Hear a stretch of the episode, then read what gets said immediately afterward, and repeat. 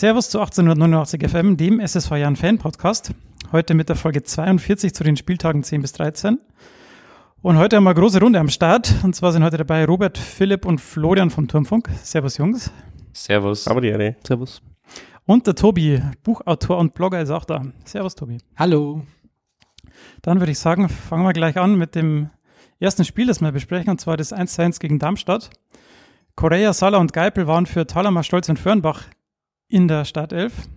Und äh, ich habe die Pressekonferenz angeschaut und auch der, äh, unser Coach war ja, etwas amüsiert von der Freistoßvariante, die schief lief und dann in den Konter mündet, der dann in der 36. Minute zum 0 zu 1 führt. Das 1 zu 1 fiel dann durch Grüttner in der 55. Und obwohl wir in der Folge aktiver und besser wurden, blieb es dann am Ende beim 1 zu 1. Am Tobi, da du jetzt mal seit langer Zeit wieder dabei bist, äh, so ein Konter darf nach einem, so einem Freistoß nicht passieren. Ne? Also. Nee, das darf nicht passieren. Es ist aber passiert. Und ich glaube, das wird auch nicht mehr passieren. Das ist halt so, so ein ganz typischer Moment einfach. Ähm, wenn man halt, ich glaube, ganz kurz nicht mit der vollen Konzentration da ist, dann passiert es halt. Ich du meinst, glaub, bei dem Spieler passiert es nicht mehr? Ja, bei den zwei, das waren ja zwei. Ja, aber ja. Passiert ist danach ja trotzdem noch was. Aber ja, da kommen wir noch dazu. Ich meine, man wusste ja um die Konterstärke von Darmstadt 98, ja, vor allem der, ähm, der Heller, der wahrscheinlich der schnellste Spieler der, der Liga ist wenn man, gibt's da Daten, das weiß ich jetzt gar nicht. Ähm, ich meine, der Konter wurde dann mustergültig ja, ausgeführt und vollendet. Ja, ist natürlich dumm gelaufen, aber da haben wir schon ganz andere Kacktore kassiert. aber wir waren noch nie beim Zeigler. Doch. Waren wir? Ja klar, jetzt letztens erst. Mit dem Pentke. Ja, ja okay, da haben wir nicht drum rum, aber ich dachte. Und wir waren schon vor, jetzt lass mich nicht lügen, äh, zwölf Jahren beim äh, oh. Po-Tor von Dennis Grasso. Ah, okay. ja, stimmt, stimmt das habe ich, hab ich auf YouTube genau. gesehen, hast, hast recht. Ja, gut, dass wir den Experten da haben. Wobei es ja nicht so ist, dass wir so ein Freistoßtor nicht schon mal bekommen haben. Genau letztes Jahr hatten wir auch so eine Situation, war jetzt halt nicht komplett verhauen wie diesmal, sondern es war eher in die Mauer rein und dann halt der Konter, der zu schnell letztendlich für uns Absicherung war. Ich glaube, das ist am Ende auch ein bisschen im Spielsystem geschuldet. Ähm, man hat es gestern auch wieder gesehen oder generell die letzten Spiele, wenn der Gegner keinen draußen lässt, quasi um Verteidiger zu binden, noch bei der Ecke, beim Freistoß, dann sichern wir auch nicht an der Mittellinie ab, dann sichern wir uns vielleicht noch drei in Rückraum ab, aber die kannst du eben auch schnell überspielen, wenn du jemand, wie du gesagt hast, wie einen Marcel Heller hast, der recht schnell ist. Es ist durchaus immer ein bisschen kalkuliertes Risiko, glaube ich wahrscheinlich ähnlich da wie, ähm, dass wir recht offensiv spielen und da auch kalkulieren, dass wir mehr Gegentore bekommen. Das hat ja der Achim auch so schon mehrmals bestätigt. Und so sehe ich das auch mit diesen Freistoßen. Solange es nur einer pro Saison ist, ist mir recht. Das heißt aber auch, diese Saison bitte keine mehr. Ja, wenn du sagst, das liegt am Spielsystem, da gab es ja auch letztes Jahr immer schon das große Geheule, als wir Marvin Knolloch hatten und der sich dann äh, wirklich erdreist hat, die Ecken zu schießen, wo es dann immer hieß, wie kann denn ein Innenverteidiger die Ecken schießen? Deswegen sind wir hinten immer offen und kassieren die ganzen Kontertore. Ich meine, das ist halt unsere Spielart, das sehe ich, sehe ich genauso. Natürlich darf dieser Freistoß trotzdem so nicht ausgeführt werden. Ich glaube, da sind wir uns einig. Aber Mai, passiert. Ja, und ähm, es ist ja auch von einem jungen Spieler passiert, und die, die sind ja auch da, um zu lernen. Also da kann man dann nicht äh, drauf lospoltern. Vielleicht, wenn man in der Situation von Magdeburg oder so wäre, dann würde ich natürlich kotzen, aber in unserer gerade wirklich ähm, guten Position sollte man da einfach sagen, ja, passt schon. ja, passt schon. Da das Spiel schon so lange zurückliegt, hab, habt ihr sonst noch was zu dem Spiel? Dann würde ich gleich äh, weitergehen gegen, zum Spiel gegen Bochum. Ich höre nur nicken dann. Gegen Bochum äh, gab es eine Änderung in der Startelf. Stolze kam für. Äh, da haben wir nach Flanke von Geipel zum 1 zu 0 in der 11. Minute, also recht schnell schon das 1 zu 0. Kurz vor der Pause dann ähm, kriegen wir den Ausgleich durch einen schönen Fernschuss. Durch die zwei Fehler von Pentke und Sörensen, die, glaube ich, eben noch im Gedächtnis sind, äh, zog dann Bochum auf 3 zu 1 davon. Und da wir dann von zwei Elfmetern nur einen verwandeln konnten, braucht es das Last-Minute-Tor von Hamadi, um noch einen Punkt aus Bochum mitzunehmen. Ähm, Robert und Florian, habt es kommentiert. Was war denn da los? Äh, die zweite Hälfte irgendwie so ein feste Unkonzentriertheiten, die zwei Fehler und der verschossene Elfmeter? Ja, das stimmt. So kann man schon sagen. Wobei ich würde die zwei großen Szenen da irgendwie unabhängig voneinander sehen. Also das eine war halt wirklich eine ganz dumme Aktion, wo der Penke den anschießt, der im Abseits äh, dann auch stand später. Ähm, klar kannst du jetzt sagen, Schiri muss abpfeifen, aber wenn du mich fragst, kann der Penke auch mal schauen, wo er hinschießt. Ähm, ich gehe mal davon aus, dass der Äh, Tobi sich äh, regeltechnisch da reingenördet hat. Also- Kannst du uns mal erklären, ist es ko korrekt gewesen, äh, dass er den anschießt und war der andere, der dann den Ball angenommen hat, im Abseits? Ähm, also es war schon korrekt, es gibt sowas wie eine Vorteilsregelung einfach. Ja. Natürlich ist so, beim Freistoß heißt es halt in diesen 9,15 Meter müssen, muss man Abstand halten, aber ähm, du kannst natürlich den Freistoß auch schnell ausführen lassen. Ja. Das ist ein Vorteil für dich, wird gepfiffen und selbst wenn dann der Gegenspieler quasi einen Meter neben dir steht, kannst du den Vorteil nutzen und den Freistoß schnell ausführen. Und das hat der Penke halt dann gemacht. Ähm, Jetzt ist es natürlich so, man hat natürlich gesehen, dass der Lee schon auch ein bisschen, also im Fernsehen zumindest minimal zuckt und schon absichtlich quasi so in den Weg gesprungen ist. Ist natürlich grenzwertig. Ähm, allerdings ist es da trotzdem abseits gewesen, weil der Ball einfach vom Gegenspieler kam. Also vom Lee eben zum Hinterseher, der im Abseits stand und damit ist es einfach abseits. Sowas ist uns aber auch schon mal passiert, wenn ich erinnert, in Erfurt in der Aufstiegssaison. Da war es genau andersrum. Da gab es einen Freistoß vom Grüttner. Ähm, da hat, glaube ich, auch der Torhüter, ich weiß gar nicht, ob es, doch, glaube ich, der Torhüter, der hat dann den Grüttner ähm, angeschossen, wobei der da meiner Meinung nach oder in der Erinnerung sogar aktiver noch zum Ball gegangen ist, als es der Lee gegangen ist. Und dann haben wir auch ein Tor erzielt. Das war das, wo wir so hoch gewonnen haben. Also haben wir schon mal gesehen. die Ja, aber, aber war dann der annehmende Spieler bei, vom Jahr im Abseits damals? Nee, der ähm, war nicht im Abseits, das war George, glaube ich. Ja, Meine ich. Der ja. ist dann ins, in auf in Erfurt, Tor ja, das zurück, 4-1 genau, da, ja. Das Genau. war der George.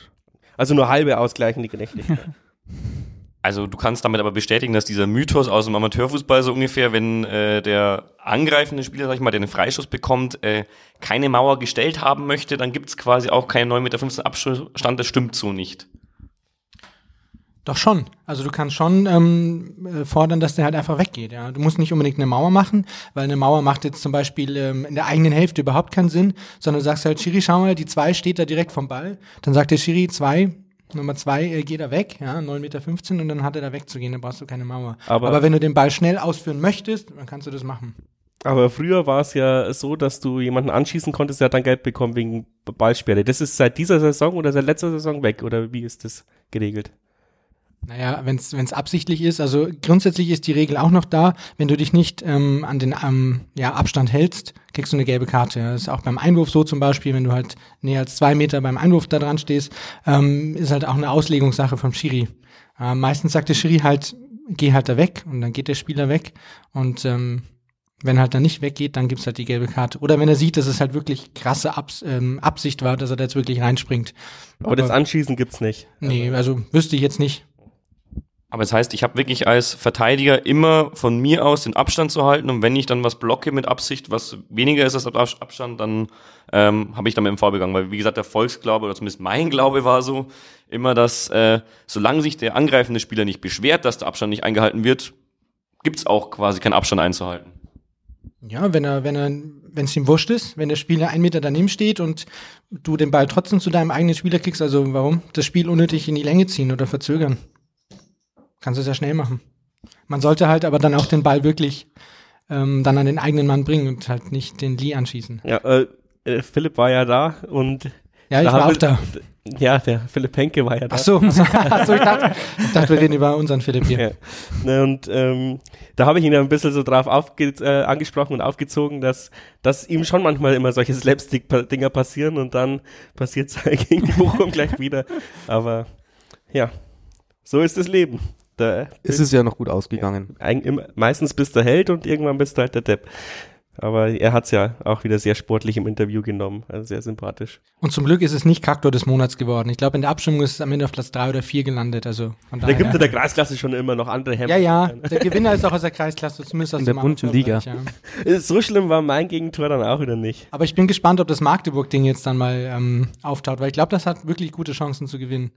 Das stimmt. Und ähm, wo wir bei meinem Gegentreffer sind, weil er mich, weil er mich anschaut, der Philipp, weil ich ja auch bei der MZ gelandet bin in der bunten Liga mit dem Kaktor.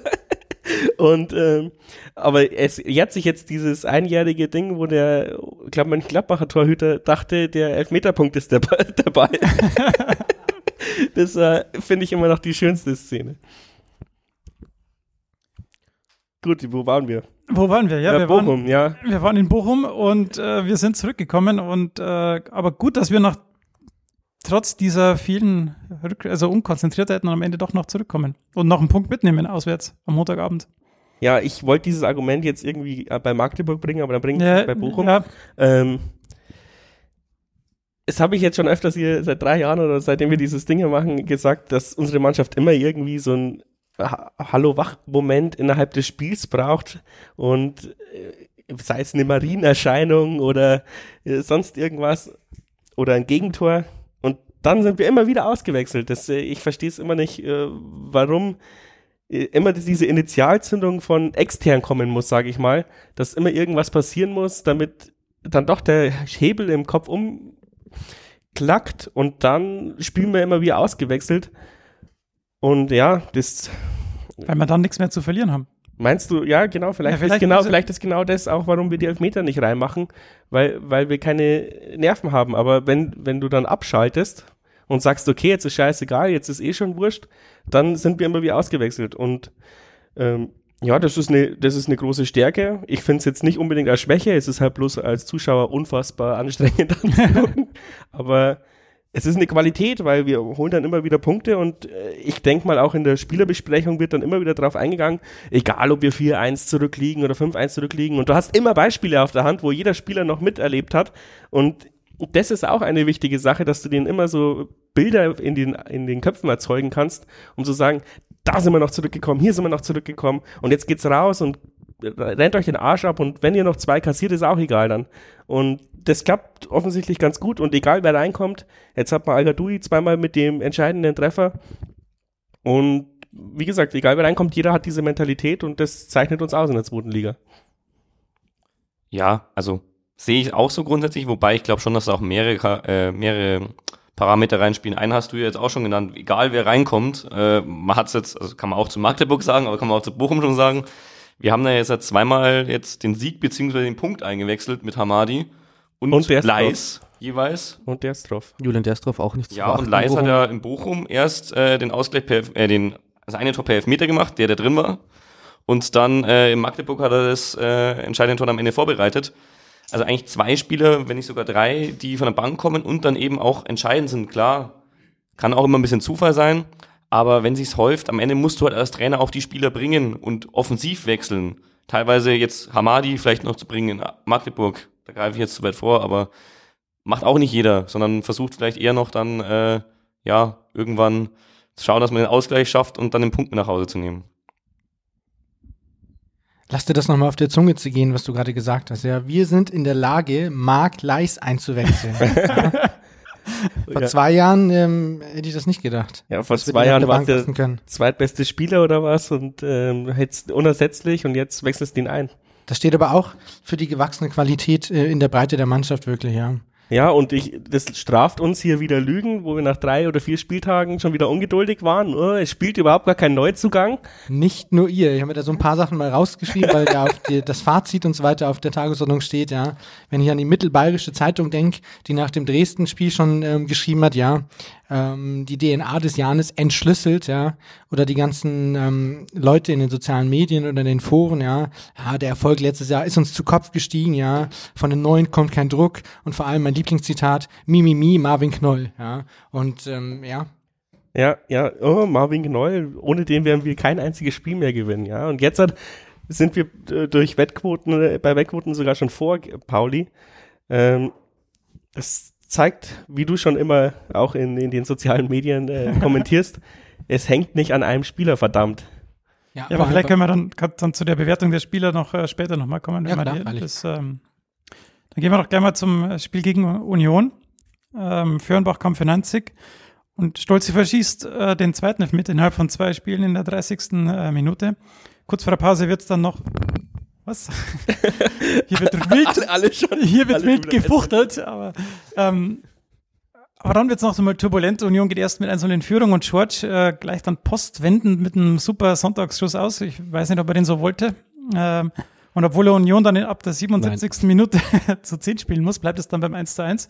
Ich wollte jetzt erst auf die Sache eingehen, wo jetzt jeder ausgeflippt ist. Äh, zwei Elfmeter von zwei unterschiedlichen Personen in zwei Spielen verschossen. Äh, der von Mark Leis war jetzt meiner Ansicht nach auch nicht so super selbstbewusst und souverän. Der war, hat auch irgendwie mehr so reingestolpert ausgeschaut. Was ist da los? Wir müssen vielleicht äh, zu Anfang mal definieren. Was ist ein souverän geschossener Elfmeter? Eigentlich der, der Ja. drin ist, ne? Der da drin ist. So. Jetzt lasst im Spiel gegen Union den Torhüter mal in die vom Schützen aus gesehen linke Ecke springen. Dann ist der vom Stolze auch souverän verwandelt. Nee. Kennst du nicht? Nein. Ah. Weil, Ja, Herr äh, Stefan hat gerade gesagt, für ihn ist er souverän verwandelt, wenn er drin ist. Ja, stimmt, dann ist es souverän. Ach so, ja, weil, ja, du wolltest Genau. jetzt die Argumentation widerlegen, tut Richtig. mir leid. Dann halte ich die Klappe und lass dich ausreden. Nee, das war, ich wollte eigentlich bloß, äh, wirklich bloß darauf äh, quasi antworten. Ne, ich habe mich wieder mal sehr äh, äh, intensiv damit bef befasst, weil wir ja oft hier hocken und über Elfmeter jammern. Äh, im, im, Im Schnitt sind äh, zwischen 71 und 78 Prozent der Elfmeter-Tore drin. Ich- Kommt drauf an, welche Studie man liest. Und Da sind wir bei 50 Prozent in dem Jahr. in dem Jahr, das wollte ich Ja. gerade fragen, weil ich habe es Genau. tatsächlich nicht nachgerechnet, aber die letzten zwei Jahre werden wir wahrscheinlich nicht über die 50 Prozent. Ich, ich kann es dir genau sagen. Ja. Ich komme natürlich nicht unvorbereitet. Ah, das heißt, Also dieses Jahr haben wir ähm, zwei von vier Elfmetern gemacht. Also das ist 50 Prozent. Also in dieses in diese Statistik habe ich jetzt nur Liga und äh, Pokal und Relegationsspiele mit einbezogen, also nicht Toto Pokal oder sowas.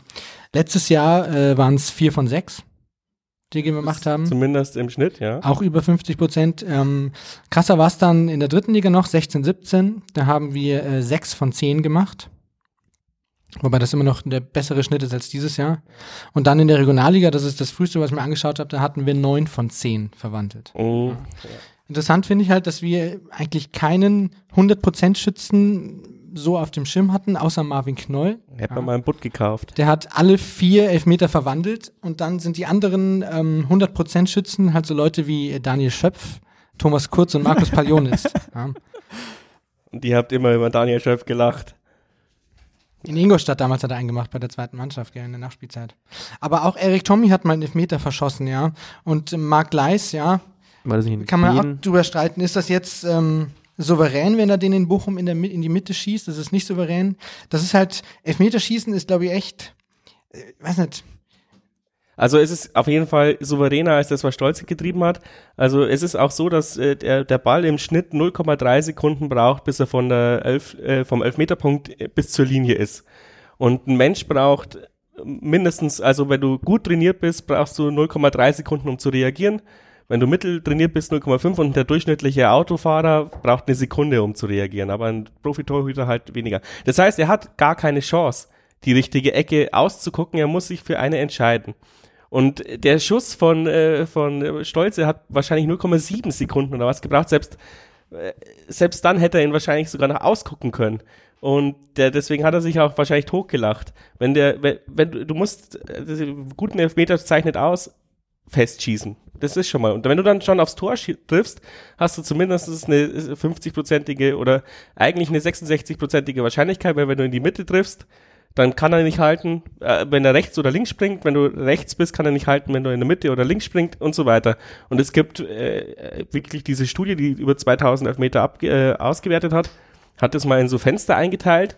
Und es ist natürlich so, in der Mitte hast du fast eine 50-prozentige Wahrscheinlichkeit, weil die meisten Torhüter sich immer zum Springen, also zu, in 50 Prozent der Fälle äh, zum Springen entscheiden. Deswegen ist der von Mark Leis vielleicht scheiße geschossen, aber zumindest äh, statistisch äh, ein Coinflip. ähm, und wenn du es irgendwie schaffst, hoch zu schießen, hoch und in die Ecke, ist es immer hundertprozentig. Es gab noch nie einen Torhüter, der den äh, Elfmeter aus einem, E- aus einem hohen Eck rausgefischt hat. Also entweder du hast die Eier und stellst dich dahin und sagst, den baller ich immer da rein. Das haben aber auch Bundesligaspieler und Champions League-Spieler nicht, das muss man fairerweise sagen.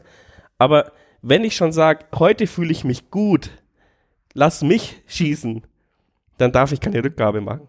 Es ist so. Punkt aus, Ende. Ja, wobei ich glaube schon, dass du da auch ein bisschen differenzieren musst. Also, wie gesagt, es gibt ja generell ähm, beim Elfmeter schon diesen, seit fünf oder sechs Jahren, wenn nicht sogar schon länger, diesen Trend zum Ausgucken. Also des Schützen, dass der Schütze den Torwart ausguckt. Und ich will jetzt gar nicht unterstellen, ich weiß es nicht, dass der Stolze das macht, aber genau das kannst du ja aus dem Fanblog oder vom Kommentatorenpult einfach gar nicht sehen. Wenn der Torwart den locker fängt, ob der jetzt einfach schlau genug war und den mental geschlagen hat und der ihn eigentlich nur in die andere Ecke schicken wollte, oder ob er schlecht geschossen war. Und am Ende, ich weiß nicht, wie viele Leute hier schon mal FIFA Elfmeter geschossen haben, wenn der Schuss zwei Sekunden ins Tor braucht, wenn der Torwart sich für eine Ecke entschieden hat und in der Ecke liegt, dann kriegt ihr ihn auch in zwei Sekunden nicht. Ja, da musst du aber auch die Körpertäuschung so ansetzen, damit das der Torhüter springt. Schon Hans Jakob hat gesagt. und er war ja Torhüter, er musste es wissen, er war Nationalspieler, dass viel Psychologie einfach dabei ist. Natürlich. Und wie Robert sagt, ähm, wenn du dir sicher bist, dass du den machst, dann machst du den in der Regel auch. Äh, Elfmeterschießen war lustigerweise auch mal Teil einer Psychovorlesung bei mir an der Uni. Und ähm, wenn du halt weißt, du machst den, du weißt auch, wie du den schießen musst, wie du sagst, wenn du den äh, relativ hoch unter die Ecke knallst, dann ist er zu 100% drin, ähm, dann macht man den auch. Und äh, wenn du dir nicht sicher bist, dann solltest du halt vielleicht nicht unbedingt rangehen. Das ist halt auch so wirklich eine Kopfsache. Und das ist, glaube ich, auch, so wie ich das verstanden habe, der Grund, warum äh, Marco Grüttner nicht schießt, wer von vielen quasi als Elfmeterschützen äh, gewünscht äh, wird. Ähm, ich habe mal gehört, dass er sich das einfach selbst nicht zutraut. Und jetzt müsste man hier natürlich überlegen, da gibt es zwei Seiten. Einerseits ähm, muss man vielleicht von einem Kapitän erwarten, dass er einfach vorangeht und sieht, okay, wir haben jetzt nicht hier die besten Elfmeterschützen, jetzt nehme ich mir das Scheißding mal und knall das unter die Latte. Oder muss man wirklich sagen, ja, ähm, wenn er sich das halt nicht zutraut, dann soll er es halt bitte lassen. Das ist eine ganz, ganz schwierige Situation. Ich kann es verstehen, dass jemand sagt, der will nicht schießen, ich wollte auch nie schießen. Ähm, weil es halt, keine Ahnung, gell, weil es technisch bessere Spieler in der Mannschaft gab als mich und das wird vielleicht der Marco Grüttner auch sagen. Und eigentlich, wenn du die Technik hast und das Selbstbewusstsein, dann, dann muss derjenige schießen, der eigentlich die beste Technik im Team hat. Ist einfach so. Und äh, was man vielleicht äh, psychomäßig ist ein guter Tipp, habe ich äh, dann nachrecherchiert und auch selber gedacht, dass das eigentlich ganz gut ist. Ähm, davor darfst du nicht dir überlegen, wo schieße ich hin und irgendwas. Du müsstest eigentlich sagen, heute bin ich der Elfmeterschieße, Schütze, ich werfe eine Münze vor, vor dem Spiel, wenn ich einen Elfmeter schieße, schieße ich nach rechts oder links, Kopf oder Zahl. Und und diese Entscheidung änderst du dann das ganze Spiel nicht. Und weil das ist scheißegal, auch wenn du denkst, oh, der Torhüter springt vielleicht jetzt doch nach links. Nein, wenn du, wenn Kopf gefallen ist, dann schießt du nach rechts, egal was in dem Spiel passiert. Bin ich auch äh, deiner Meinung. Ja, wenn du genau weißt, okay, heute mache ich einen, äh, schieße ich einen links rein und dann knallst du einen halb hoch links, dann kommt der Torwart einfach nicht mehr dran. Und dann können die nämlich davor auch nicht deine Statistiken nachchecken und genau, sagen, richtig. oh, der hat jetzt schon siebenmal nach links geschossen, jetzt wird er wieder nach links schießen. Wenn du einfach die Münze entscheiden lässt, dann können die davor Rätsel raten, wie sie wollen, weil es ist halt einfach eine 50-50 Entscheidung, in welche Richtung du schießt. Oder tu halt mit einem dreiseitigen Dungeon Dragons Würfel das auswürfeln, wenn du, wenn du sagst, nicht links und rechts, sondern die Mitte soll auch dabei sein. Mit einem 20-seitigen. Nein, aber ihr macht euch das irgendwie ein bisschen einfach. Also es gibt ja nicht nur ähm, Technik, es gibt ja auch, wie alle gesagt haben, einen Kopf und ähm, am Ende ist es ja ein Zusammenspiel von beiden. Also du brauchst einerseits den Kopf mental und andererseits die Technik und dann musst du natürlich auch die Technik auf den Platz bringen. Also wenn du jetzt frei vom Tor zum Schuss kommst, auch als Marco Grüttner, triffst du den auch nicht jedes Mal. Und wenn ihr dann in den zweiten Stock setzt vom Elfmeterpunkt, dann beschwert sich auch jeder. Also nur weil du die Technik theoretisch hast, heißt es ja nicht, dass du den auch wirklich genau in den Winkel zimmern kannst. Und deswegen glaube ich, Nein, aber du kannst, gehen auch viele lieber auf Nummer sicher. kmh aufs Tor irgendwo hinbringen. Und dann ist, und dann ist die Chance immer 66 irgendwas Prozent, dass er drin ist. Und wenn du, wenn du ab jetzt sagst, ab jetzt schießt nur noch Andi Geibel mit der Bauernspitze, egal wo er hingeht, dann ist es besser, als dass sich, dass irgendjemand da hingeht und das Ding ausguckt. Vielleicht klappt's in sieben von zehn Fällen, aber wenn es beim ersten Mal nicht klappt, ist der Stolze für immer verbrannt. Wenn er, wenn er jetzt halt mit volle Knack, Knecke das Ding an, den, an die Latte gesammelt hätte, dann hätte jeder gesagt, ja gut, passt schon. Aber jetzt halt, wird auch er sich selber immer wieder denken, wenn er an den, an den Elfmeterpunkt kommt, oh Gott, da ist mir da so dieses, dieses peinliche Ding passiert. Es ist einfach, ein Elfmeterschießen ist einfach was Heroisches. Und es ist wie Krieg. Und wenn du diesen Krieg verlierst, wirst du ihn kein zweites Mal gewinnen. Wobei vielleicht jetzt abschließend noch ähm, man auch sagen sollte, dass ähm, wir jetzt nicht wirklich dramatische Elfmeterprobleme haben. Das ist natürlich jetzt gerade wieder ähm, ganz aktuell, weil wir jetzt von den letzten zwei, drei Elfmetern zwei nicht gemacht haben. Aber wir bewegen uns noch absolut im Rahmen. Ähm, diese Saison zum Beispiel hat der HSV auch schon äh, zwei Elfmeter verhauen. Ähm, letztes Jahr hat Kiel sogar drei Elfmeter verhauen. Ähm, in unserem ähm, Aufstiegsjahr 2017 in der dritten Liga hatte Magdeburg, äh, mit dem wir uns ganz bis zum Schluss und dann im Platz drei duelliert haben, sogar fünf Elfmeter verhauen. Ja. Also wir bewegen uns da absolut noch im Rahmen. Das ist wirklich nicht dramatisch. Und wir haben alle halt, wichtigen Elfmeter genau. der jüngeren Geschichte getroffen. Mm, ja, für den wichtigsten Spielen also vielleicht. Münster, Münster und äh, Wolfsburg. Wolfsburg. Jetzt könnte ich natürlich auch das Pokalspiel gegen Hertha BSC anführen, wo wir im Elfmeterschießen dann. Ja, das war die, das war die finale daheim äh, ja. Aber es ist natürlich ärgerlich, aber wir sollten da jetzt kein Fass aufmachen. Ich meine, nächstes Mal schießt dann halt, keine Ahnung, Mark Leis. Jan George hat jetzt auch einen gemacht und einen nicht gemacht. Also irgendwer wird schon schießen und äh, wir, wir treffen auch wieder, da bin ich überzeugt. Auch wenn es ärgerlich Bein. ist. Der ist unverbraucht. Und ich glaube ja auch, wenn wir den Elfmeter gemacht hätten, hätte George den nicht gemacht. Ganz einfach. 100 pro. Das wäre nicht so gekommen. Ja, vielleicht. Das weiß man nicht, weil vielleicht hätte er Na. noch weniger gebetet. Na, George das ist ein ich nicht. gläubiger Mensch und vielleicht hat er den auch reingebetet. Also die Frage ist vor allem, wenn du den Elfmeter machst, das war ja noch vorm Gegentor, äh, fällt überhaupt, kriegst du überhaupt ein Gegentor, wenn du in Führung gehst? Also ich glaube, dieses Fass wollen wir jetzt nicht aufmachen mit Genau. hätte, wäre, könnte oder wie Wäre, Lodder wäre, sagen. Fahrradkette. Genau. Ja. ich ich glaube nämlich, dass wir dann 8-0 gewonnen hätten. Wir können natürlich auch jetzt äh, der Fairness halber sagen, dass der Elfmeter gegen Union ja eigentlich keine war. Ah, sowas gibt's nicht. Gegen uns ist es immer berechtigt. Ich will, dass, uns. ich will, dass der Jan von mir aus jedes Spiel gewinnt, aber keine Elfmeter-Diskussion mehr. Also ich mag's. Um ich glaube, den Hörer wird's jetzt auch langsam am. um das Fass zuzumachen, das wir gar nicht aufmachen wollten. Wir hatten jetzt hier eine Serie von sehr unterschiedlichen Unentschieden. Wie seid ihr denn vor dem Magdeburg-Spiel, wie, wie war da eure Gemütslage? Wie seid ihr da reingegangen in das nächste Spiel? Also als Fan, nicht als. Ganz ehrlich? Also Ja. ich, Ja. ich war überzeugt, dass wir verlieren. Ich war, ich war überzeugt, dass wir verlieren, habe aber überall geschrieben, dass ich glaube, wir gewinnen. Ich dachte, aber, ich dachte aber echt auch, dass wir verlieren, weil der Jan ist immer gut, wenn es gegen Favoriten geht. Und in dem Spiel waren wir der Favorit. Und in dem Spiel wäre es super gewesen, vor dem Spiel drei Punkte einzusackeln. Dass es dann so gekommen ist, ist eine andere Geschichte, aber das sind genauso Spiele, die du eigentlich als Jan, als erstes vor Jan verlierst. Weil du sie Und- gewinnen musst. bis zur äh, 75., schrägstrich 80. hat es auch so ausgesehen. Da bin ich genau bei dir, Flo, weil also gerade die letzten Jahre, man, also man stigmatisiert es ja für sich auch mal ein bisschen so der Jahren so als Aufbaugegner für die, die gerade eine Krise haben. Stimmt wahrscheinlich statistisch gesehen gar nicht, aber das hat man immer so im Hinterkopf. Und dann auch noch, ich habe mir zum Beispiel, als an DFB-Pokal-Auslosung ging, haben sich viele sowas wie Magdeburg gewünscht. Ich habe gedacht, nee, bitte nicht, weil da sind wir Favorit, das können wir nicht und lieber irgendwas Kleines, wo wir Favorit sind oder irgendwas minimal Größeres, wo die Favorit sind und wo wir dann eben unseren äh, Fußball auf den Platz bringen können.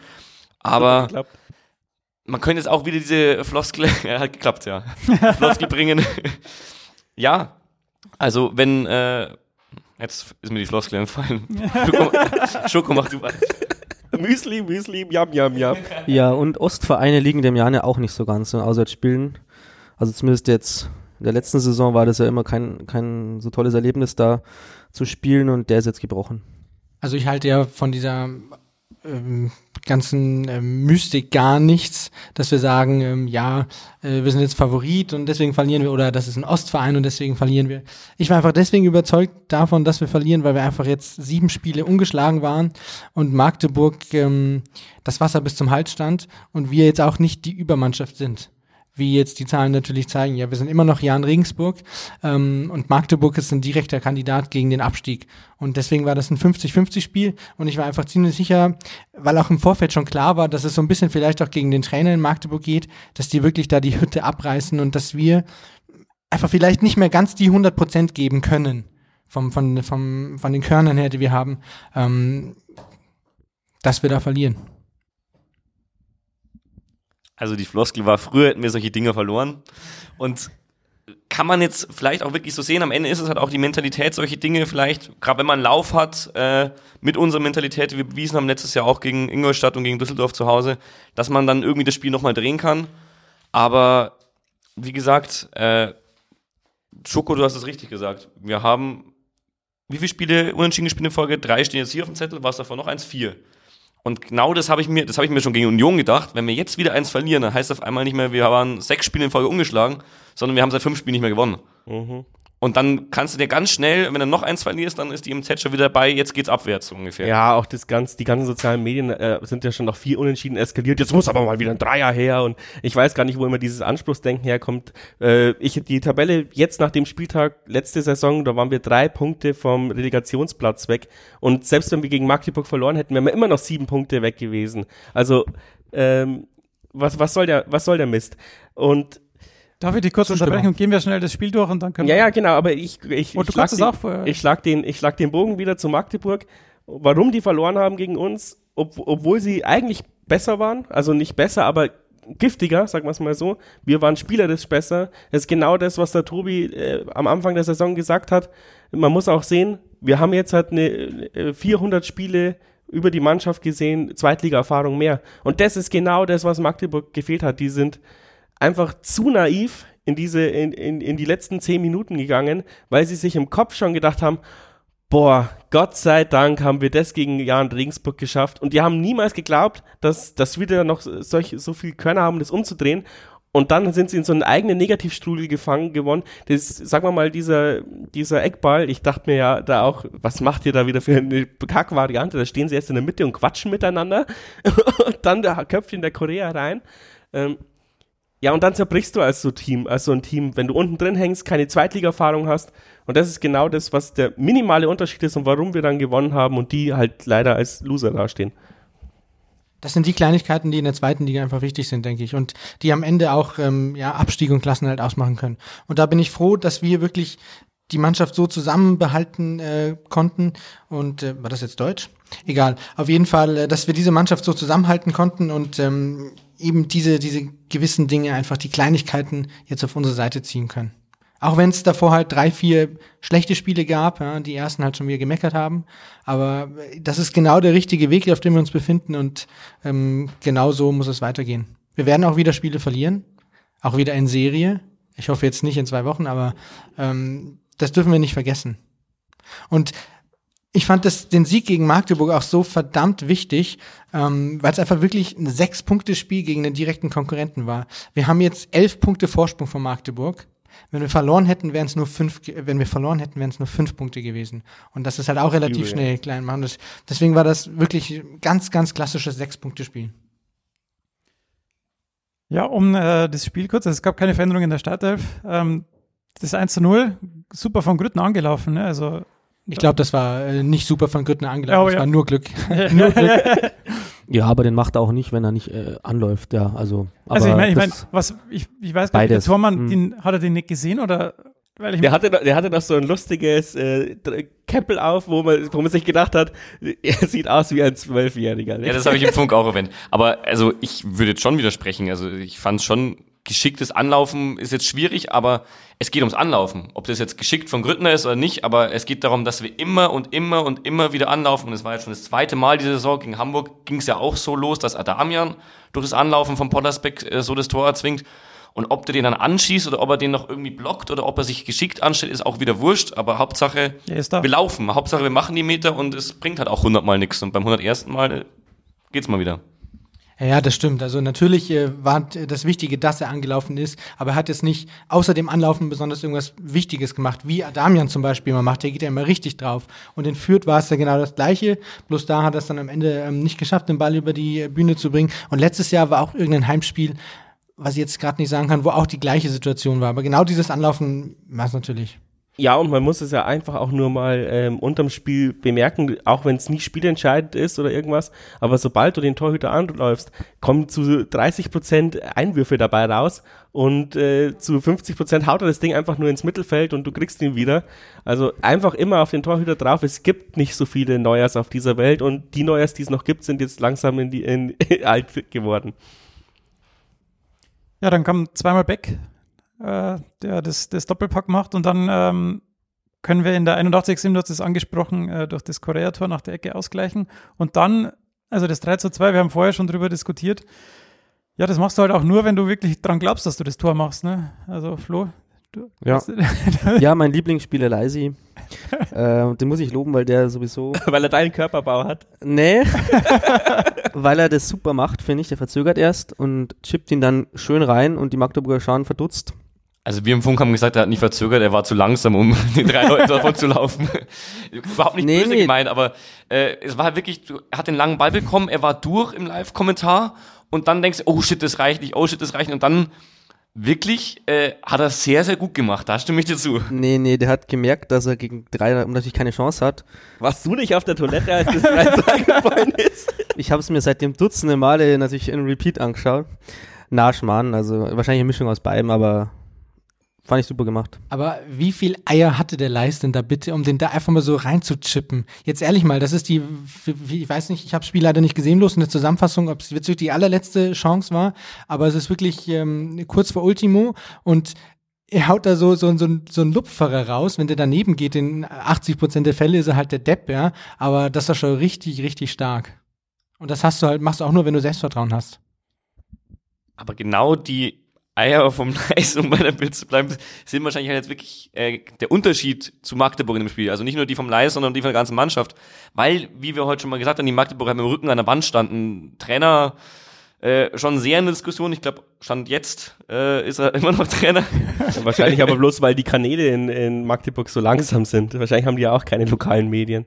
Also ich glaube schon, dass es noch ein Riesenthema ist dort, aber wie gesagt, die hatten halt nicht die Eier. Das hast du richtig gemerkt, äh, nach dem Ausgleich für uns. Äh, die wollten den Punkt haben. Also die stehen mit dem Rücken zur Wand eigentlich, aber die haben versucht erstmal überhaupt noch irgendwie den Punkt zu sichern, obwohl wir eigentlich kaum Angriffe hatten. Aber die haben jetzt nicht irgendwie versucht, da alles nach vorne zu werfen, um sich unbedingt ihren Heimsieg noch zu holen, sondern ich hatte eher das Gefühl, dass die jetzt halt nicht wussten, was sie gerade machen, sondern extrem verunsichert waren.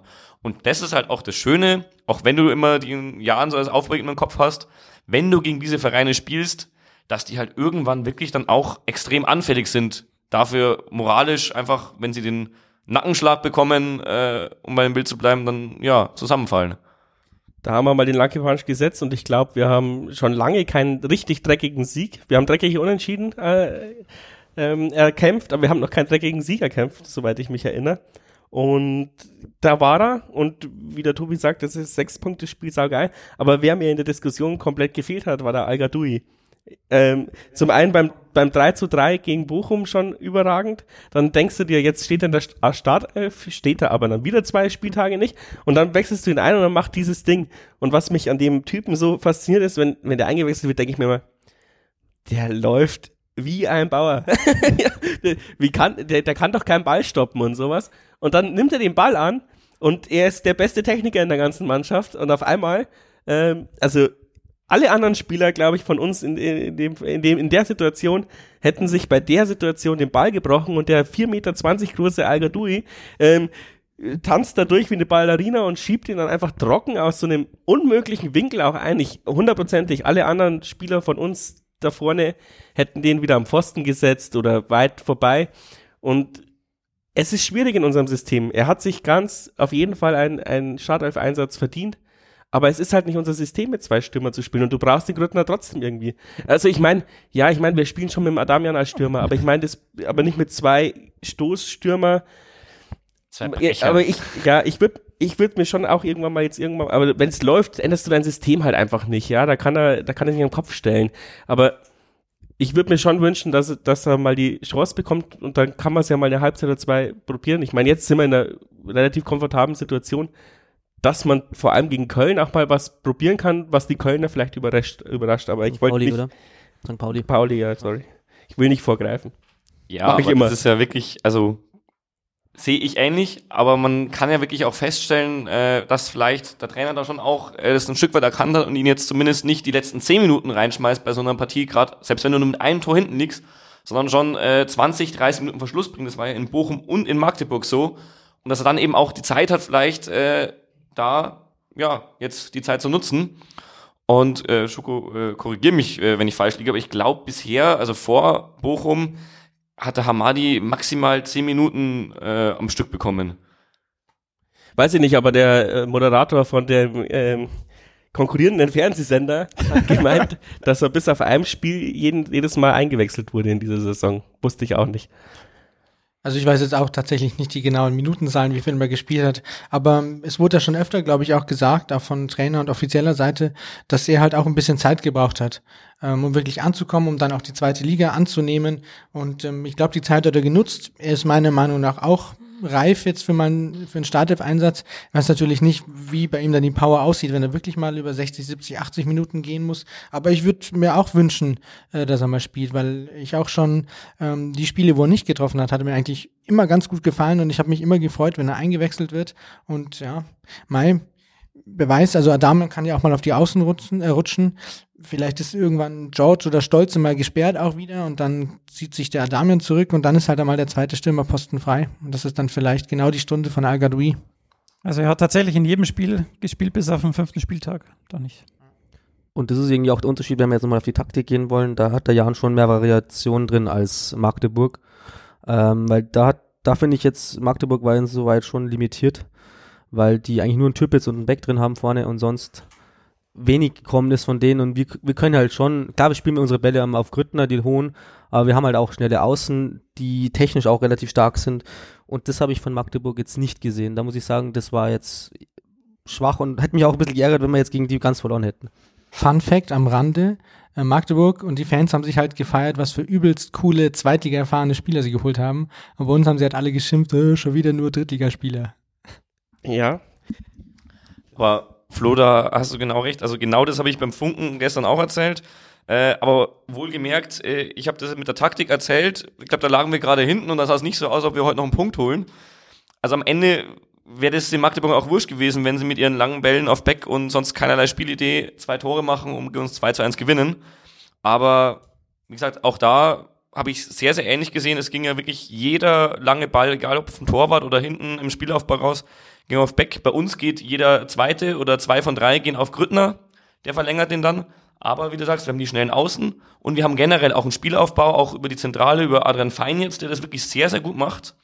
Wir haben ja heute schon mal gesagt, äh, wir können einen Mark Leis einwechseln. Das liegt jetzt nicht daran, äh, dass Mark Leis wirklich viel schlechter geworden ist die letzten zwei Jahre. Es liegt eher daran, äh, dass wir einfach da mehr Qualität haben, jetzt auch mit Adrian Fein oder auch mit Maxi Thalhammer, der auch schon seine Minuten bekommen hat, die schon auch äh, ja den Konkurrenzkampf bringen und dann eben auch in der Startelf stehen und ein gutes Spiel machen. Also Adrian Fein hat mir gestern zum Beispiel auch wieder bis zu seiner Auswechslung gut gefallen und ja, die, die gekommen sind, haben es dann auch dementsprechend gut gemacht. Ja, der, der Adrian Fein ähm, ist halt schade, dass er dann nächstes Jahr vermutlich schon wieder weg ist und wir ihn bis dahin perfekt ausgebildet haben. Aber er bringt uns enorm weiter, er bringt uns äh, total viele Variationen. Aber wie du schon sagst, äh, und dann wechselst du Mark Leis ein und er bereitet halt den Sieg vor. Das ist dann, wie du schon sagst, den, der Unterschied. Und das macht total viel Spaß zurzeit. Und ich möchte wissen, wie der, wer, welcher Verein hat den Maxi Thalhammer schnell wieder abgegeben? Möchtest du dazu was sagen? Sehr gerne, ja. Ich, ich feiere ja die ganze Situation da, die 80 Kilometer die Donau rauf sowieso.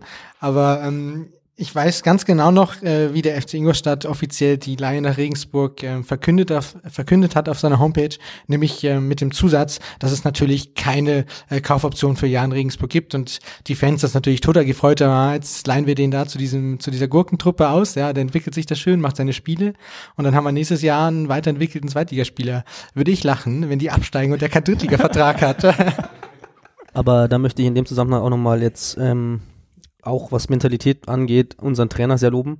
Ich glaube nämlich, dass auch zu großen Teil sein Verdienst ist, dass wir so spielen, dass wir so auch Siege gewinnen und dass sich die Spieler auch wirklich so präsentieren, von der Bank weg, voll da.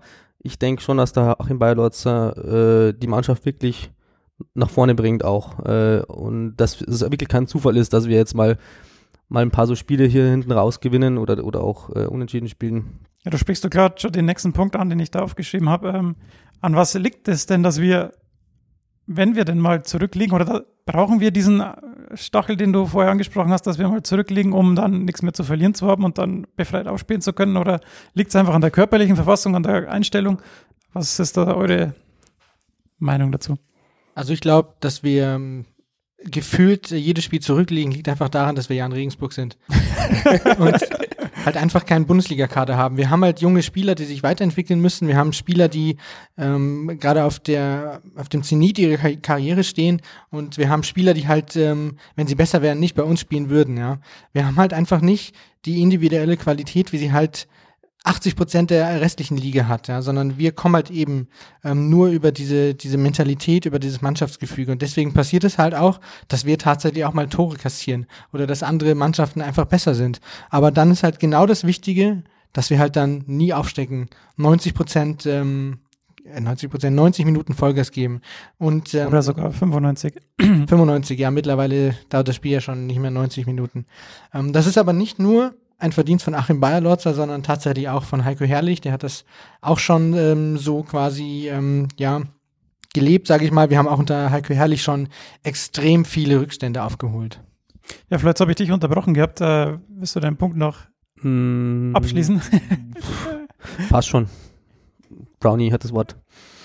Ja, aber genau das Entwickeln von den Spielern, egal ob jetzt oder äh, Heiko Herrlich, wo ich aber schon noch einen Unterschied gesehen habe, verglichen jetzt mit Achim, da läuft es für mich fast noch ein Stück weit besser. Also jeder kennt den Weg, den Erik Tommy genommen hat. Also das ist schon klar, dass äh, der unter ähm, Heiko auch wirklich ja, äh, viel gelernt hat und äh, letztendlich ist es natürlich auch eine Frage vom Scouting beziehungsweise äh, von der Geschäftsführung im Verbund mit dem ähm, Trainer, welche Spiele man erholt, wo man das Potenzial sieht. Da haben wir auch sehr, sehr, sehr viele Glücksgriffe gemacht die letzten Jahre. Aber man muss jetzt auch sagen, die Leute, die wir da entwickelt haben in den letzten Jahren, oder das Potenzial, was diese da bei uns abgerufen haben, ist vielleicht auch wirklich nur bei uns so abrufbar. Also wenn man dann 80 Kilometer die Donau raufschaut, wie du vorhin gesagt hast, ähm, die hatten ja jemanden wie den Maxi Thalhammer äh, und haben sie uns gegeben, den Maxi Thalhammer, und haben sich so jemanden geholt, der ein Jahr davor oder letzte Saison noch von Hoffenheim aus ausgeliehen war, der Bene Gimber, der spielt bei denen auch relativ oft. Aber er bringt halt ganz ehrlich, also ich möchte ihm jetzt überhaupt nicht zu nahe treten, aber Maxi Thalhammer hat für uns, zumindest wenn man den Tabellenstand anschaut, der beiden Mannschaften fast mehr gebracht, als der Bene Gimmer wahrscheinlich Hoffenheim gebracht, äh, Ingolstadt gebracht hat. Ja, ist das Gleiche. Dementsprechend äh, ist es ja wirklich, diese Spieleentwicklung, äh, die ist halt auch, ähm, weil wir hier ein Umfeld haben, wo darauf geachtet wird, weil wir hier eine Spieleidee haben, die von ganz oben wirklich auch vorgegeben wird und nach der vielleicht auch die Spiele ausgesucht werden, die man zutraut, in diese Idee zu passen und die sich da noch weiterentwickeln können. Und wenn du woanders den Spieler dann ein fertiges System packst und sagst, ja, du musst jetzt funktionieren und eventuell auch ein paar andere Söldner noch im Verein hast, äh, die wahrscheinlich auch querschießen oder die sich alle nicht kennen außerhalb der 19 Minuten auf dem Platz, dann ja, steht man mal schnell am letzten Tabellenplatz mit einem Riesenetat. Ich möchte an deinen Punkt anknüpfen. Ähm, wenn eine Mannschaft lange Zeit zusammenbleibt im Kern, und das haben wir ja geschafft, also immer nur vier bis sechs Spieler ausgetauscht und auch nicht immer nur die Leistungsträger, ähm, und die in dieser Zeit erfolgreich sind, dann kann man, glaube ich, davon sprechen, dass der Verein seine DNA ändert. Also wie, wie die Bayern eben diese Sieger gehen und ähm, Bundesliga gibt's halt auch welche, die dieses Comeback-Gehen haben. Und ähnliches passiert, finde ich, bei uns auch. Also egal, wer dann in dieses System reingetradet wird, in dem, in dem Sinn, ähm, der bekommt dann auch irgendwie dieses Gen mit eingeimpft. Und das, wenn das, glaube ich, eine Zeit lang gut geht, dann kannst du auch mal zwei, drei Jahre Scheiße spielen, aber dieses Gehen in Anführungszeichen geht nicht verloren. Ähm, und das ist das, was uns eben auszeichnet. Zum einen hatten wir natürlich auch in vielen Situationen der letzten drei Jahre oder seitdem wir von der Regionalliga aufgestiegen sind, Glück gehabt, wo, in entscheidenden Momenten. Und, aber, aber dieses Glück haben wir uns zum einen erarbeitet und zum anderen haben wir es quasi dann weitergenommen in die nächste Saison und haben darauf nochmal einen draufgesetzt. Und wir sind nicht mehr der Jahren von vor fünf Jahren, sondern wir, wir haben tatsächlich unsere DNA so ein bisschen geändert. Und wenn wir jetzt dieses zweite Jahr nochmal drin bleiben, ähm, glaube ich auch, dass wir eben, dass der, egal wer dann kommt, es wird sich nicht ändern, wie wir spielen oder, oder die Dinger werden halt immer wieder so passieren, aber wir fahren ja damit ganz gut, warum sollten wir es jetzt ändern? Also, ähm, und wenn man die Ergebnisse anschaut, zumindest kommen wir ziemlich oft äh, in der Konferenz. Das freut den Trikotsponsor auch. Aber das finde ich eigentlich ganz gut im Vergleich mit der DNA, weil letztendlich, äh, wenn man mal zurückdenkt, Preisfrage, wo liegt denn der Grundstein in dieser DNA? Der liegt für mich in der Abstiegssaison. Zumindest im Winter der Abstiegssaison. Zum wo die ersten ja. Spiele eigentlich wirklich, also man muss jetzt mal von Olli Hein und, und so äh, Wastel Nachreiner absehen und ein paar anderen, die vielleicht davor schon da waren, aber wo wirklich so die ersten Spieler auch mit der Mentalität, die ja wirklich eigentlich das Oberste ist, die ja den Neuen dann auch eingeimpft wird, gekommen sind, wo man gesagt hat, wir schauen jetzt auch mehr auf den Charakter noch der Spieler und holen hier Spieler, mit denen wir den Turnaround schaffen können. Da gab es so viele Vergleiche die letzten Jahre, egal ob wir wieder an die Futternäpfe des Profifußballs kommen wollen oder sonst wie. Am Ende ist, wie du gesagt hast, dieses Comeback gehen. Und am Ende ist es ja auch ein Comeback von der Regionalliga dann hoch, sogar in die zweite Liga. Die dritte hätte den meisten auch gereicht damals noch. Und äh, ja, diese Spieler, die man da geholt hat, die jetzt noch da sind, die bilden den Grundstein. Und natürlich wird es dann, wenn du den Grundstein da hältst, auch wenn einer weggeht und vier neue kommen, äh, kriegst du es auch so mit runden. Und das müssen wir uns möglichst lange bewahren, weil das ist, glaube ich, gerade unser größtes Gut, dieser Zusammenhalt, diese Mannschaft vom Charakter her. Gar nicht mal vom Spielerischen, weil wenn du den Charakter hast und die Spielidee und die das Personal vielleicht auf der Trainerseite, dann kannst du auch junge Spieler entwickeln, die den Charakter haben und äh, kommst damit bis jetzt zumindest relativ gut zurecht. Und du brauchst halt einen guten Trainer, das hat uns natürlich auch ausgezeichnet, aber es ist halt eine Symbiose von gute Trainer, also auch Heiko Herrlich ist ein guter Trainer, auch wenn ich es immer noch, äh, wie es abgedanktes Übel nehme. Ähm, aber auch Heiko Herrlich braucht eine Mannschaft, die diese Momo-Geschichten glaubt, ja. Also, und das macht unsere Mannschaft halt, ja. Unsere Mannschaft kannst du Wasser für Wein verkaufen, wenn du ihnen sagst, das bringt Erfolg und, und wenn sie dann sehen, das bringt Erfolg. Und das Problem hat halt Ingolstadt, Leverkusen wie sie alle heißen. Die, die, du erzählst ihnen diese Momo-Geschichte, dann läuft's einmal gut, dann sagen sie alle, ja, okay, vielleicht ist er gar, doch gar nicht so dumm. Und dann läuft zweimal schlecht und sagen sie, ja, habe ich schon immer gewusst, dass der, dass der nicht läuft, ja.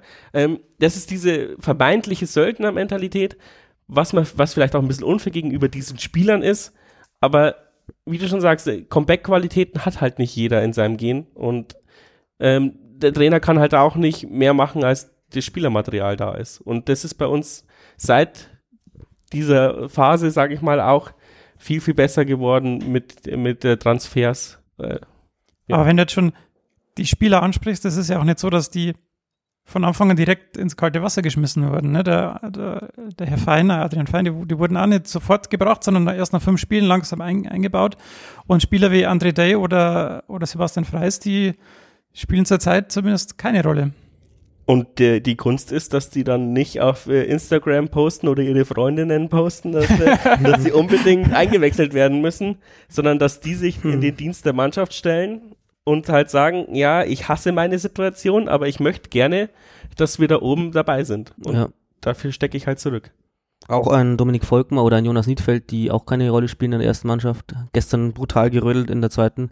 Beide Tore gemacht. 1A Leistung. Also das ist eine große Kunst, diesen Kader auch bei Laune zu halten. Aber da spielt dann auch wieder mein Punkt rein, den ich äh, da noch aufgeschrieben habe, dass man auch zur richtigen Zeit die Anwechslungen macht. Also nicht irgendwie in der 80., 85. Minute, sondern dass die schon auch, um einen Unterschied zu machen, mal in der 60., 65. kommen. Tobi äh, schaut eher zweifelnd. Ja, ich meine, der Erfolg gibt ihm ja recht. Allerdings, also wenn ich Trainer wäre, also manchmal schaue ich halt die Spiele und würde mir wünschen, ja, mach doch mal dies oder mach mal das. Ähm, aber bringt halt nichts. Am Ende hat er halt den Erfolg und natürlich alles richtig gemacht. Ich finde, er wechselt eigentlich zu spät, aber ähm, Finde ab- ich nämlich auch. Also, Ah, ja, und aber wenn er wechselt, wechselt er immer auf Sieg ein. Also ich meine, er, er wechselt jetzt nicht den vierten Verteidiger ein, sondern egal, äh, ja, äh, nach, beim Magdeburg-Spiel dachte ich mir auch, oh, 2-2, das könnte man vielleicht halten und dann äh, wechseln wir trotzdem noch offensiv. Ich bin mir nicht ganz sicher, wer da noch gekommen ist, aber äh, wir haben da, wir wechseln eigentlich nie auf ähm, Halte des Ergebnis. Finde ich aber auch gut. Ja, solange es gut geht, ist es gut, ne? Ja, und er wechselt ja auch schon offensiv oft und ich, wir erinnern uns immer nur an die Sachen, wo es gut gegangen ist, wie jetzt gegen Magdeburg oder gegen Bochum. In manchen Fällen ist es natürlich auch nicht so gut gegangen. Ähm, ah, da erinnere ich mich schon dran. da, ja, da Also, hat oder der Tobi ein äh, Gedächtnis für einen Elefant. da reden wir zumindest heute gar nicht so sehr drüber. Was Ähm, keinen Spaß macht. ja, genau, weil Wir haben schon beim Elfmeter genug gegrantelt. also offensiv funktioniert natürlich auch nicht immer, aber wenn es funktioniert, ist es natürlich äh, spektakulär. Ja, ich meine, jetzt muss ich den Satz schon zum dritten Mal sagen, wir sind halt immer noch Jan Regensburg. Und ähm, äh, ja, so wie wir gerade stehen, ja, wer, wer will denn da meckern, bitte? Das, wenn, wenn alles perfekt laufen würde, dann müssten wir jetzt mit äh, 13 Siegen auf Tabellenplatz 1 stehen. Wir sind ja eh nicht am Meckern. Zum Glück. Ja, wir nicht. Ja, äh, an die Grandler da draußen, also wenn ihr mal äh, eine Gegenstimme, wenn ihr, wenn ihr reinhört und sagt, hey, die reden ja immer nur alles gut. Der Stefan ist, glaube ich, offen für Gegenstimmen. So ist es. Bin ich auf jeden Jetzt Fall. warten wir mal Für weibliche ab. Gegenstimmen. Jetzt warten wir erstmal ab, wie, wie wir zum Jahreswechsel reden. Vielleicht, äh, also Eigentlich. Also bis zum Jahreswechsel darfst alles verlieren, aber Ingolstadt muss halt gewinnen. Ja, für mich ist das nächste Heimspiel auch so ein bisschen so eine Prestigegeschichte. Aber da, vor Ingolstadt haben wir noch einen Podcast, oder? Bestimmt. ja, bestimmt. auf alle Fälle. Weihnachtsausgabe. Weihnachtsausgabe. Wir könnten so eine Weihnachtsausgabe machen. Na genau, mit, mit Weihnachtsmusik und, und Glühwein und so. Ja, Glühwein haben wir heute schon, ja. Ja. Sollte man den Hörern nicht verschweigen. Ja, ich habe noch ein paar Punkte, aber die haben wir jetzt alle schon an, angerissen. Äh, Tobi, du hast dich am, am schriftlich vorbereitet. Hast du noch was auf deinem Zettel stehen, was wir noch nicht? Ich habe bloß halt ein bisschen angeschaut, was vielleicht Themen sein könnten. Ja, das mit den Rückständen habe ich mal angeschaut. Ähm, Stichwort Mentalitätsmonster. Ja, äh, wie viele Punkte nach Rückstand haben wir eigentlich geholt dieses Jahr? Und das sind jetzt schon zehn Punkte. Ähm, das ist mit St. Pauli absoluter Bestwert. Also keine Mannschaft hat mehr Punkte äh, nach Rückstand geholt. Aber die, die damit habe ich mich schon im, äh, bei, beim Fernsehschauen aufgeregt über dieses Argument. Ja, weil die anderen ja auch nie ständig in Rückstand Genau, geraten. genau richtig. Das ist halt dann die zweite Sache, die ich auch stehen habe. Ja, äh, wir haben äh, sicher neunmal waren wir im Rückstand und nur zwei Mannschaften waren öfter im Rückstand. ja. aber, aber trotzdem, die sind halt aber nicht so oft zurückgekommen. Ja, aber das- die sind auch Magdeburg. Ja, oder? gut. Aber das zieht sich auch wirklich, das ist nicht nur ein Ding vom letzten Jahr, auch schon bis in die dritte Liga zurück. Ja, im Aufstiegsjahr 2016, 17 haben wir 20 Punkte nach Rückstand geholt, waren aber in 21 Spielen tatsächlich im Rückstand. Ja, also das war ähm, der zweitbeste Wert, der zweitbeste. Wert von Punkten, aber auch nur vier Mannschaften waren halt öfter im Rückstand. Ja. Und letztes Jahr waren es 17 Punkte, auch nach ähm, 21 Rückständen, 34 Spielen. Da hat auch bloß ähm, zwei Mannschaften einen besseren Punktestand gehabt, aber auch nur drei Mannschaften dann öfter in Rückstand gewesen. Aber das ist Hast halt, du mal ausgerechnet, was passieren würde, wenn du immer einen Hunderter setzt auf der Gegner schießt das erste Tor? Wäre man dann schon Multimillionär? ja, also ähm, äh, Glücksspiel ist jetzt eigentlich nicht so das, was ähm, wir hier. Das ist ja quasi kein Glücksspiel, das ist ja quasi schon. Du kennst dich, Nee, habe ich nicht ausgerechnet. Robert, du kennst dich noch mit Quoten aus, habe ich heute irgendwo gelesen. Ja. Oder gestern was. ich, ich, werde, ich werde es mal durchkalkulieren oder ich werde es mal austesten.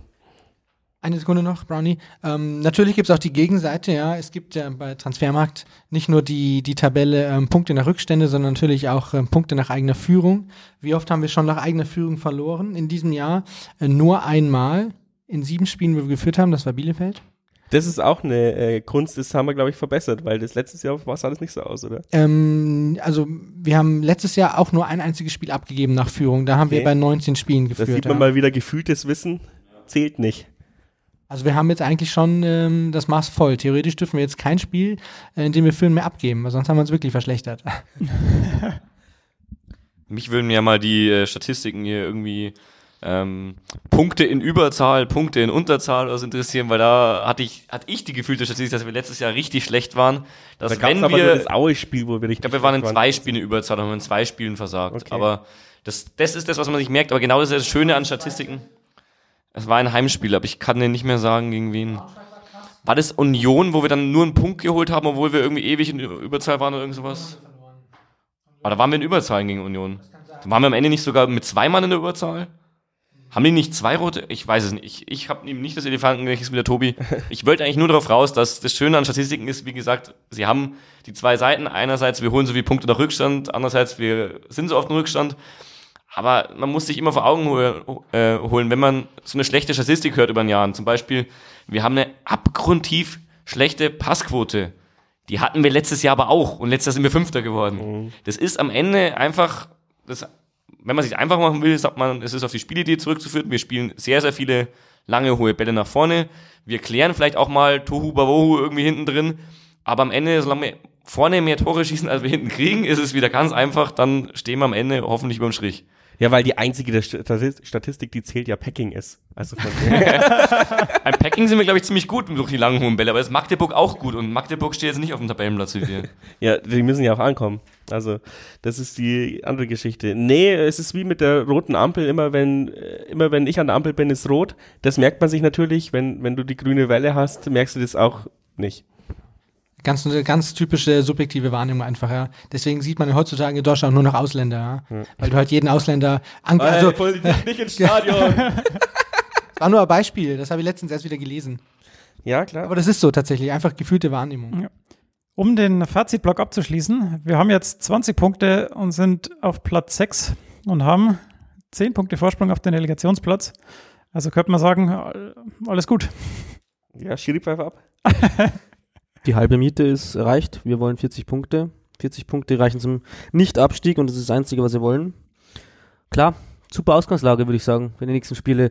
Vor allem, weil mit St. Pauli wieder einer kommt, der, würde ich sagen, nominell Favorit ist, auch äh, wenn es langsam, äh, wenn er Jan zu Hause gegen St. Pauli spielt, mittlerweile schon so ausschauen könnte, dass es äh, vielleicht gar nicht vorher schon klar steht, wer, wer, da, wer da vielleicht der nominelle Favorit ist, aber ähm, ich weiß nicht, soll man einen Ausblick schon auf die nächsten Spiele machen oder will noch jemand was? Wegen mir können wir da gleich gerne einbiegen. Ich will dir das Wort jetzt nicht wegnehmen. Ja, es ist ja auch noch so, dass wir jetzt eine Länderspielpause haben. Ähm, ich glaube, im letzten, in der letzten Saison haben wir auch nach der Länderspielpause gegen St. Pauli gespielt, aber auswärts dann. Und ähm, eigentlich ein gutes Omen. Also ich bin ja immer froh, wenn der Jan irgendwie gegen so einen großen Verein spielt. Ich glaube, dass die Ausgangslage eigentlich besser nicht sein könnte gegen St. Pauli. Ja, vor allem, weil wir nicht nach St. Pauli reisen müssen. Uh, Ey, wenn Wäre ich doch, auch einmal ganz- diesen hässlichen Kiez-Weihnachtsmarkt sehe gerade. wär doch auch ganz lustig, oder? Stimmt. Wir müssen- also, wir spielen jetzt gegen St. Pauli, dann in Aue und dann zu Hause gegen Köln. Ähm, Robert, du hebst schon die Augenbrauen. Ja, jetzt, jetzt kann man ja bis Weihnachten rumpimmeln, weil wir haben ja die 20 Punkte schon. Vielleicht hilft es unserer Mannschaft auch, ähm, Befreit aufzuspielen. befreit aufzuspielen eben. Ähm, sehr schwer vorauszusagen, finde ich. Ähm, ich ich kann es wirklich, ich kann's wirklich nicht einschätzen. Es ist schön, dass St. Pauli kommt, da haben auch die Eventfans wieder was zu tun. Aber Ja, Stadion ist voll. ja, und aber gegen Aue wird es schwieriger als gegen Pauli daheim auf jeden Fall. Und gegen Köln auch. Aue ist, Aue ist glaube ich, nochmal so ein richtig wichtiges Spiel. Finde ich auch. Wie schon gesagt wir haben jetzt 20 Punkte. Das ist die halbe Miete für die 40 Punkte. Ich bin davon überzeugt, dass wir schon mehr als die Hälfte haben, weil ich glaube, dass diese 36, 37 Punkte reichen werden. Aber wir wollen natürlich sicher gehen. Aber für mich ist auch ähm, jetzt quasi die Hinrunde, das Hinrundenziel erreicht. Wir haben schon mehr, als ich sowieso gedacht hatte. Und alles, was jetzt kommt, ist Bonus. Und ähm, das wird uns, glaube ich, gegen St. Pauli und vor allem gegen Köln in die Karten spielen, dass wir nicht mehr müssen. Aber gegen Aue, ich glaube, das, das ist wichtig, weil das wieder auch so ein Spiel ist gegen einen direkten Konkurrenten. Also da sollte man Tunis nicht verlieren. Also wenn wir verlieren, dann. Du hast zwei direkte, äh, die, ich will leider ein bisschen vorgreifen, tut mir leid. Wir Ja, sind, ja, wir Ingolstadt sind schon, haben wir ja auch wir sind noch. schon Wir, haben drei direkte Konkurrenten noch, also Aue, So. Sandhausen und Ingolstadt. ah, Sandhausen haben wir auch noch. Und- Aber mhm. Ich schon wieder vergessen. Und eigentlich scheiß auf Pauli gegen, äh, gegen zwei von den dreien, äh, die da unten drin stecken muss, gewinnen. Mhm. Und am geilsten wäre es natürlich gegen Ingolstadt, wenn wir die da, die, Gegen Aue hätten wir eigentlich noch was gut zu machen. Ja, weil aber- letzte Saison zweimal verloren. ich glaube, Aue liegt wirklich uns vom Spiel Scheißspiele gewesen. Denke ich auch.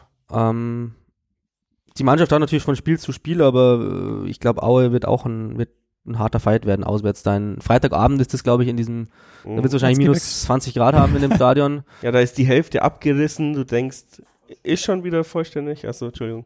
Aber letztes Mal, als ich dort war, war es wirklich eine Baustelle und ähm, Es wird ein Kampfspiel werden auf jeden Fall. Ja. ja. Ah, Also ich sehe jetzt Aue tatsächlich nicht mal als schwieriges Spiel. Klar, also ähm, Pauli ist jetzt 50-50, sagen wir mal, zu Hause kann man mal gewinnen. Es schreit nach dem Sieg jetzt aber nach den äh, vielen Umständen auch keiner, wenn wir das mal verlieren. Punkt wäre auch okay sowieso. Ähm, Köln hat eh jeder abgeschenkt, so wie das Auswärtsspiel in Hamburg. Das heißt, das kann auch wieder ein 5-0 für uns werden. Wer weiß. Weiß ich nicht, aber dafür ist Hamburg ja prästinierter als Köln. Ich glaube, Hamburg hat in den letzten sechs Jahren bestimmt schon fünfmal den Grill anschmeißen müssen, weil ja der Präsident immer ausgibt, Ja. wenn sie so hoch verlieren. Nee, aber wie gesagt, also Köln rechnet eh keiner was ein. Das heißt, da brauchen wir uns auch überhaupt keine Sorgen machen. Und Aue, wie du gesagt hast, haben wir noch eine Rechnung offen, ist auswärts und dieses Jahr haben wir eine deutlich bessere Auswärtsbilanz als Heimbilanz. Also das ist wirklich erschreckend fast, verglichen mit letzten Jahr zum Beispiel. Und ähm, Ingolstadt sehe ich eher als das kritische Spiel, vor allem weil ich halt eben nicht der Aufbaugegner für diesen Verein sein möchte. Und zwei Tage vor Weihnachten kann man den Fans schon mal auch ein Geschenk machen und die noch drei Punkte mehr vom rettenden Ufer vielleicht wegstoßen. Uns vor allem drei Punkte noch mehr nach oben, sodass wir am Ende der Saison nicht nur 10 Punkte, sondern vielleicht sogar 20 Punkte Abstieg, äh, Abstand auf den Abstiegsplatz haben. Dann wäre ich sehr, sehr zufrieden. Am Ende reichen auch zwei. Von mir sind wir punktgleich mit Rang 15 und äh, Nee, Tordifferenz zählt doch nicht, haben wir gelernt vom Uli. direkter Vergleich, keine Ahnung, was zählt. Also Brownie, ich musste da schon, also dass wir eine deutlich schlechtere Heimbilanz als Auswärtsbilanz haben, das ist natürlich ähm, total übertrieben. Ich habe die, die, Zahlen da. Wir haben neun äh, Heimpunkte und elf Auswärtspunkte, aber wir haben ein Heimspiel weniger. Das heißt, sollten wir Hamburg nächsten äh, in zwei Wochen besiegen, haben wir wieder ähm, mehr Heimpunkte als Auswärtspunkte. Wo ich dir mit, äh, wo ich dir zustimme, ist, das hast du wahrscheinlich auch gemeint, ist, dass unsere Auswärtsstärke oder unsere Auswärtspunktzahl deutlich besser ist als letzte Saison. Vom Schnitt her liegen wir bei der Heimbilanz etwa gleich, auswärts sind wir aber deutlich besser. warum wir letztes Jahr trotzdem ähm, im Schnitt mehr Heimpunkte hatten, ähm, lag, glaube ich, auch daran, weil wir diese Hop- oder Top-Geschichten hatten. Wir hatten ja kein einziges Unentschieden. Wir hatten zehn Siege und sieben Niederlagen. Und dieses Jahr haben wir schon drei Heimunentschieden in sechs Spielen. Und ich glaube, ähm, das verzerrt es ein kleines bisschen. Aber ähm, ich würde nicht sagen, dass wir jetzt auswärts stärker als zu Hause sind. Ich habe es jetzt auch nicht auf die absoluten Zahlen bezogen. Es ging jetzt wirklich äh, um den Blick, den ich gestern Abend äh, oder gestern äh, Nachmittag nach dem Spiel in Magdeburg, nach dem Funken, auf die Heim- und auf die Auswärtstabelle gerichtet habe. Ich habe es jetzt nicht mehr ganz im Kopf. Ich glaube, auf der Auswärtstabelle sind wir auf Rang 6 oder so. Und auf der Heimtabelle sind wir, glaube ich, nicht mehr in der oberen Hälfte. Klar, so früh, also kann man gerade so noch sagen, oder relativ früh in der Saison noch, mit einem Spiel weniger zu Hause verfälscht das ganze Ergebnis nochmal. Aber das Standardteam, sag ich mal, in der dritten, äh, zweiten Liga ist nun mal Heimstärke und dadurch sind wir in der Auswärtstabelle deutlich weiter vorne. Darauf habe ich mich jetzt bezogen. Und ja, äh, mir ist es wurscht, wo wir unsere Punkte holen. Erstens war ich bei sehr vielen dieser Auswärtspunkte dieses Jahr sogar dabei. Und äh, zweitens, selbst wenn ich nicht dabei bin, äh, solange wir am Ende über den Strich stehen, der Flo hat es vorhin auch so gesagt, das ist alles, was zählt. Nach wie vor. Hauptsache die Klasse. Nee, nee, nee. Fernsehgeldtabelle zählt auch. Die Statistik, die ich ja viel interessanter finde, ist, ähm, wo ähm, eigentlich der, der, ähm, ja, die Luzi abgeht. Bei uns im, im Jahnstadion ähm, sind in sechs Spielen zwölf Tore gefallen, da haben wir eine Tordifferenz von äh, 6 zu 6 und auswärts haben wir in sieben Spielen eine Tordifferenz von 18 zu 14. ja. Ich bin jetzt nicht so der beste, beste Kopfrechner, aber auswärts ähm, ist zumindest bei Jahnspielen einfach viel, viel, viel mehr los. Keine Ahnung, woran das liegt. Vielleicht auch mal interessant Ja. zu diskutieren. Nehmen wir mal so hin. Ja, vielleicht trauen sie sich mehr auswärts. auch das können wir jetzt fast wieder mit Klischees begründen. Also normalerweise, gerade wenn es gegen Young geht, vielleicht noch will jede Mannschaft, vielleicht von Magdeburg mal abgesehen, hier offensiv spielen und möglichst viele Tore schießen gegen den vermeintlichen Dritt- oder noch niedrigen Ligisten, der gar nichts zu suchen hat in dieser Liga, äh, in der überhöhten, arroganten Weltsicht. Ja, selbst für Sandhausen äh, haben die mittlerweile so eine Weltsicht. Wobei ja Ähm, Hamburg, Jeder unterschätzt uns. Das ist auch eine gute Genau. Stärke. Hamburg und ja auch ein bisschen die Statistik Auswärts verzerrt. auch selbst so gestandene Zweitligavereine auswärts gegen den offensivstarken Gegner wie uns, glaube ich, gehen es manche noch etwas ruhiger an. Und deswegen haben wir erstens nicht so viele Torchancen zu Hause und zweitens äh, kassieren wir wahrscheinlich auch nicht so viele Tore. Und lustigerweise sind immer irgendwelche Mannschaften bei uns zu Hause, die gerade krass in der Krise sind. Und äh, dann gewinnen wir immer mit 1-0 oder 2-1 oder machen Unentschieden und dann bröckelt's bei denen. Ähm, letzte Saison eben, äh, ich glaube, Ingolstadt. führt und ähm, äh, Lautern. Also Lautern, Lautern Lautern, ja, innerhalb genau. einer Woche fast, Diese ja. Saison eben Ingolstadt gleich zu Beginn und äh, ja, Union hatte auch gedacht, äh, gegen uns ballern sie einfach sich zur Tabellenführung und das ist dann auch Naja, wer in. Dortmund halt einen Punkt holt, ne? Ja, der ja. kann in Regensburg schon mal. Das 6-0 gewinnen. Gut, um das abzuschließen, kommen wir zu den Tipps. Also St. Pauli, Aue und Köln, die nächsten drei Spiele. Robert, what's your Ja, vier Punkte, aber nicht gegen Aue. Leider. Obwohl mir das Ähm. lieber wäre. Ja, ich bin ein bisschen pessimistische drei Punkte aus den drei Spielen könnten drin sein. drei Unentschieden? Also, ich habe genug von Unentschieden, ehrlich gesagt, langsam. Ich bin für sechs Punkte. Aber ich habe absolut keinen Plan. Meistens letztes Jahr, wenn ich ein schlechtes Gefühl hatte beim Spiel, dann ging es immer gut aus. Deswegen können es meinetwegen jetzt im Tipp zumindest auch nur ein Punkt sein und dann holen wir schon ein paar mehr. Sieben. Sehr geil. Und was ich aber jetzt noch kurz in die Runde, weil du Unentschieden angetriggert hast, ähm, letztes Jahr haben wir irgendwie gesagt, wir sind keine Mannschaft des Unentschiedens. War das nur statistische Varianz oder hat sich unser Spielstil geändert, damit jetzt keine, ähm, ja, weil jetzt so viele Unentschieden aufkommen? Die Frage ist, glaube ich, wie die Unentschieden bei uns zustande gekommen sind. Jetzt vielleicht mal abgesehen von Bochum, äh, jetzt allein die letzten, ich glaube, Union hätten wir letztes Jahr noch verloren, Darmstadt hätten wir letztes Jahr noch verloren. Was haben wir noch für Unentschieden? Führt hatten wir Äh, davor. Führt, ja, genau. Letztes Jahr hat uns vielleicht die entsprechende Reife gefehlt, die wir dieses Jahr haben, um halt irgendwie am Ende noch was draufzulegen und halt so ein Spiel nicht zu verlieren. Mein, meine Idee. Ja, äh, ich hatte gar keine Idee, deswegen habe ich es jetzt gefragt, weil äh, es ist ja schon sehr auffällig, dass wir letztes Jahr irgendwie nur zwei Unentschieden hatten oder irgendwas und ewig lang gar keine. Ja, dann vier am Schluss, okay. Aber die haben wir jetzt äh, am Stück gehabt. Ähm, komisch. Also eine wirkliche Idee habe ich auch nicht. Ich möchte bloß ergänzen, meiner Meinung nach hätten wir Bochum letztes Jahr auch noch verloren. Das war mir wichtig, das zu sagen. Alles klar, dann glaube ich, sind wir jetzt auch schon bei über einer Stunde. Dann sage ich vielen Dank an die Runde, an die große Runde dieses Mal. Ich glaube, in der Länderspielpause kann man das auch mal gut machen. Haben wir auch zwei Wochen Zeit, das alles zu hören bis zum nächsten Spiel. Und die Halbwertszeit ist ein bisschen geringer. Also vielen Dank, dass ihr alle da wart. Äh, War wieder sehr schön. Und danke für den Glühwein. Bitte, bitte. Servus. Servus. Ciao. Servus.